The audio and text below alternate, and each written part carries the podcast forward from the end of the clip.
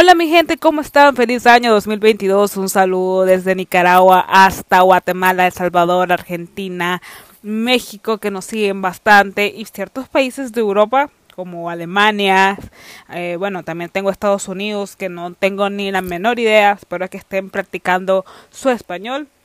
Y como el lema que tenemos aquí, no importa donde me estén escuchando, si estás camino al trabajo, lavando, los trastes o en el baño haciendo el 2, no importa, tú solo ven y disfrutas este podcast. El día de hoy ya pasó bastante desde que se estrenó Spider-Man. Eh, creo que es el momento oportuno para hacer este podcast, porque espero no hacerle spoilers a nadie. Y ya si te hago spoiler, mi hermano, hacete caso. Spider-Man se estrenó hace un mes. No tengo ni idea de cómo no la has visto. Pero en fin, saludos a todos. Aquí les va mis impresiones de Spider-Man.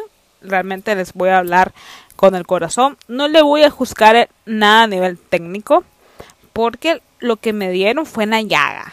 Realmente se lo digo. Con la parte emocional.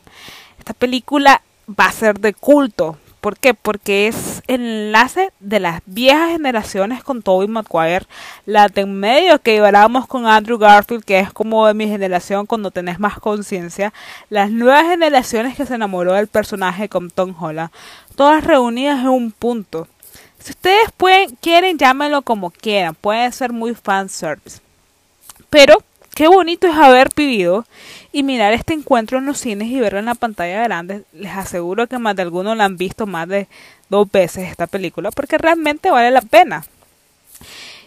Y que hay que estar alegre porque el mundo del cine, para ellos esto es una victoria, ya que Spider-Man acaba de rescatar a la industria entre medio del dolor, hizo lo que ninguna película ha podido darnos una pizca de normalidad. Estamos hablando que esta película ya superó los mil millones de dólares. O sea, la película más rentable post pandemia. Y muy seguramente, si no estuviera el COVID-19, esta película, sin duda alguna, hubiera superado a Avengers Endgame.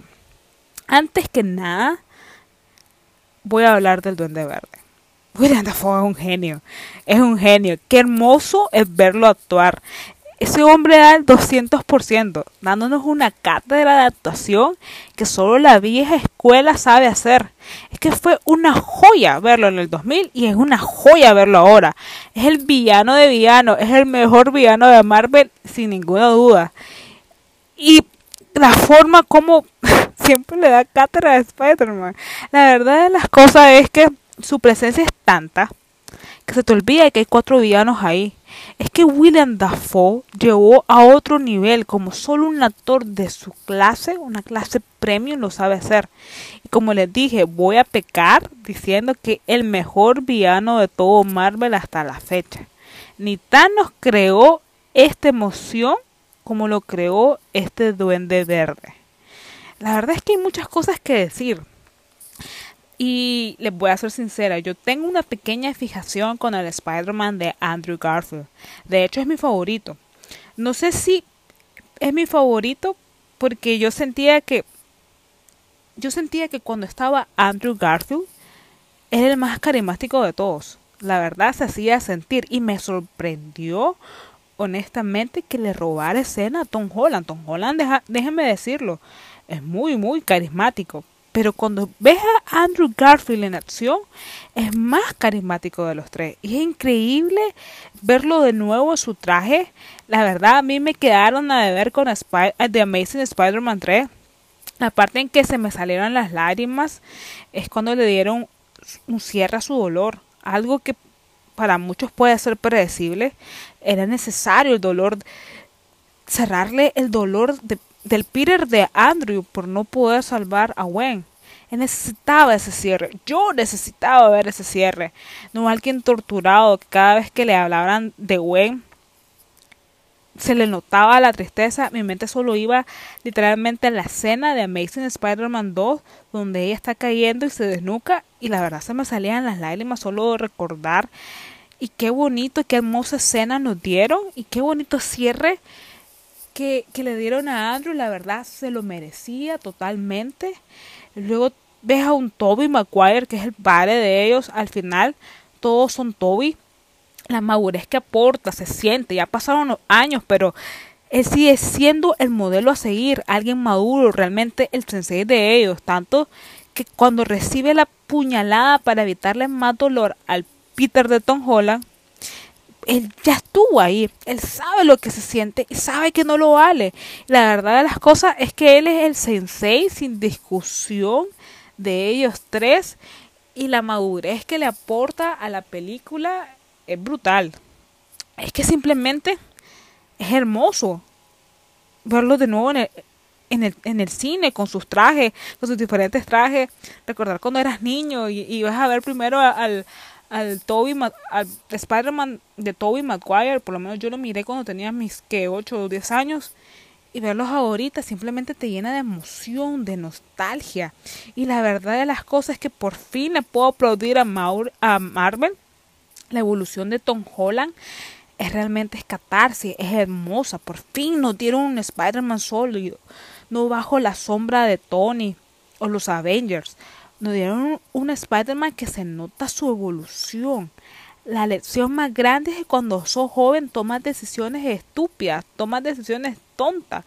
Pero esas decisiones tontas tienen consecuencias graves que tienes que afrontarlas. Vemos el dolor por primera vez de este Spider-Man. Vemos una madurez. Somos quienes somos por nuestra memoria, por nuestros recuerdos. Y darle ese final de soledad, sin amigos, sin familia, sin estudiar, sin trabajo. Lo dejaron solo. Lo dejaron sin nada. Ver que aunque él quiere, se da cuenta que la mejor forma de proteger a los suyos es que no sepan quién es. Y es una decisión difícil, es una carga muy grande, pero lo afronta con altura y me encanta ver eso, me encanta que le dieron este toque oscuro, le dieron un peso demasiado grande y estoy muy emocionada por ver cómo lo evoluciona y realmente espero que Marvel no lo arruine, porque le dieron a Tom Holland este peso y esta actuación y este calibre que ya necesitaba, necesitaba quitarse de la sombra de, de de Tony. Y nosotros vemos al final cómo su traje honra a Andrew y honra a, a Toby, que me parece hermosísimo. Y creo que cada villano aportó algo diferente, pero ninguno le pudo hacer la talla a la vieja escuela, la verdad de las cosas. Es que Doctor Octopus y el Duende Verde estaban ahí, todos los villanos como que se desaparecían, eran los que tenían la presencia necesaria para desequilibrar a cualquiera de los Spider-Man. Los otros ni siquiera se notaban. Hasta se me olvidó un momento que estaban ahí. Y creo que Doctor Strange solo fue necesario para darnos el multiverse. Lo sentí flojo, él es poderoso y lo pusieron como muy dejado, muy débil. Más si, más si Tom Holland lo derrotó, le dio una paliza. Pero se lo vamos a dejar pasar porque esta película se llama Spider-Man y no Doctor Strange.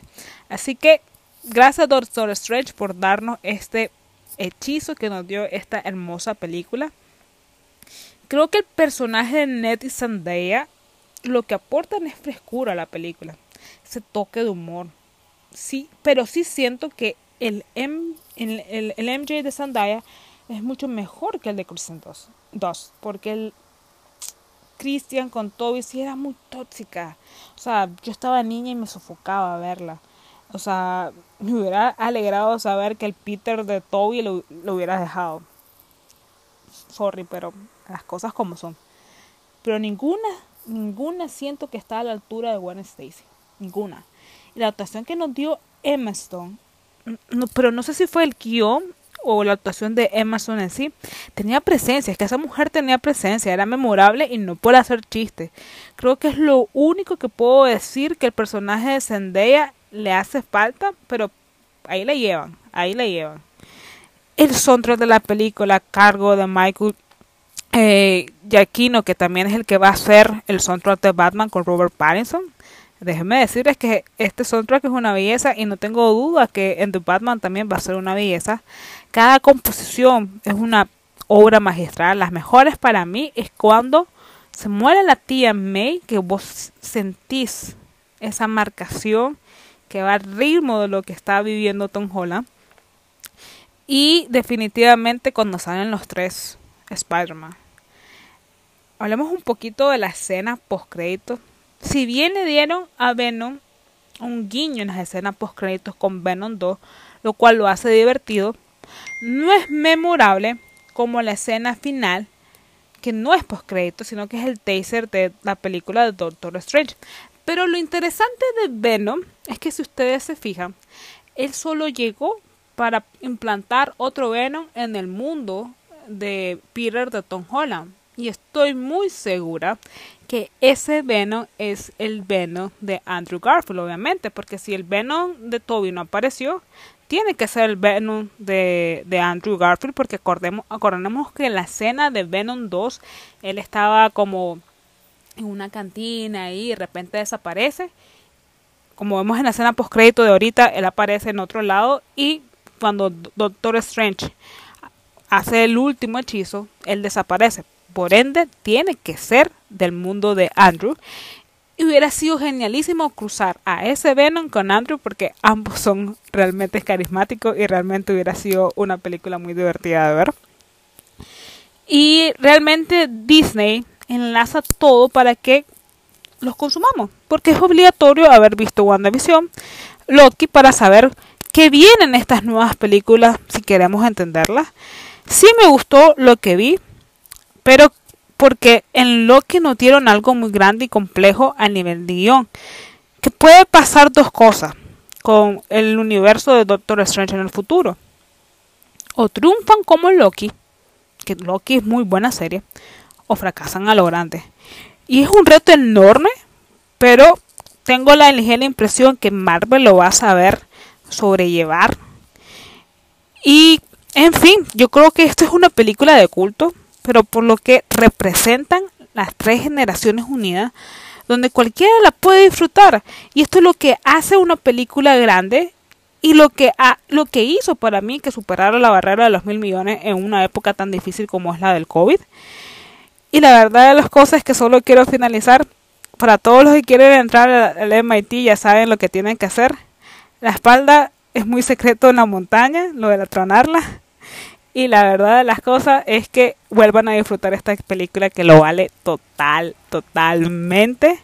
Disfrútenla, pero no le hagan spoiler a nadie. Yo le hice un montón de spoiler ahorita. Pero si conocen a alguien que no la ha visto, no sean mala onda, no le hagan spoiler. Así que muchísimas gracias por escucharme. Feliz año 2022. Ya vienen los Óscares y les voy a tener mi especial de las mejores películas del 2021. Todavía no se ha estrenado Spencer. No puedo decir nada sobre Christian Stewart, pero ya les voy a decir muy pronto. Así que gracias por escucharme. Feliz año 2022 y qué bueno que nos hayan dado Spider-Man. Creo que Spider-Man salvó el 2021. Feliz año a todos.